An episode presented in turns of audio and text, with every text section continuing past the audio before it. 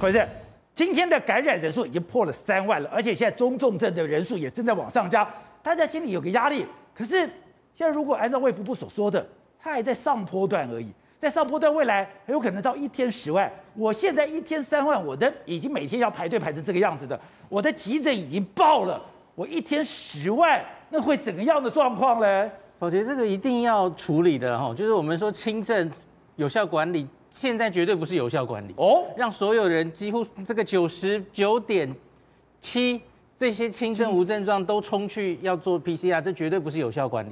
然后呢，呃，我们今天有放出说五月十几号要开始居隔、自主防疫、居检者这三种身份，就我这快筛。阳就阳了，阳就阳，他其实终于跨出一步了，我我算是高兴了哈。可是我觉得其实还是偏保守了。因为这个无助于疏解我们现在急诊的这个乱象。以上以现在这样的一个状况，我们还是看到一些很年轻的，比如说二十几岁、三十几岁、五十几岁，也是从这个重症变成死亡，这个让大家都会觉得非常恐惧啊。那我觉得大家可以留意，你最开始的时候，前四十八到七十二小时，那那那个三天内，假如你一个感染会改善的话，通常三天内就会出现任何发烧比较退啊，你精神变好啊，食欲变好。这些症状，可是假如你像这个二十几岁的女生，对，她在家里三天嘛，她就是上吐下泻，肚子痛，然后根本喝水也会吐，哦，这是非常严重的现象。你假如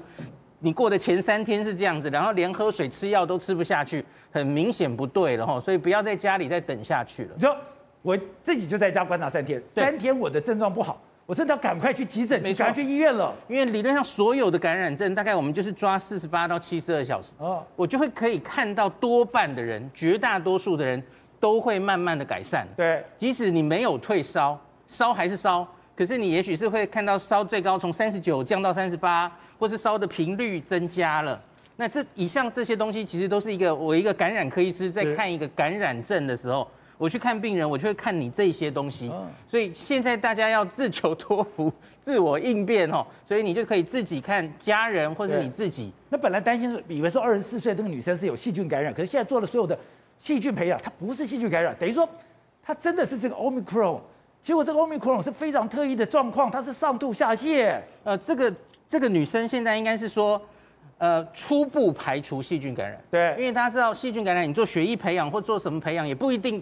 一定会验得出来。那我有去问过这个女生，因为时间不够，哦，所以她太医院医院才短短三天，而且急转直下，所以她其实没有做电脑肚子的断层，所以我们不是很确定她到底肚子里是不是有别的问题。我觉得不能完全排除了哈。那可是我们同时在邻近国家有最近有看到一些新闻报道，说在 BA two 有一群很少数的人是完全只有。发烧加肚子、肠胃道的症状，腹泻、呕吐、肚子痛，完全没有呼吸道症状。我不是说 BA two 特别会这样，有些媒体误误解我的意思，哦，是开始观察到有一群人是这样。所以，假如只是集中肚子的症状，我们现在也要开始小心，这会不会是新冠感染？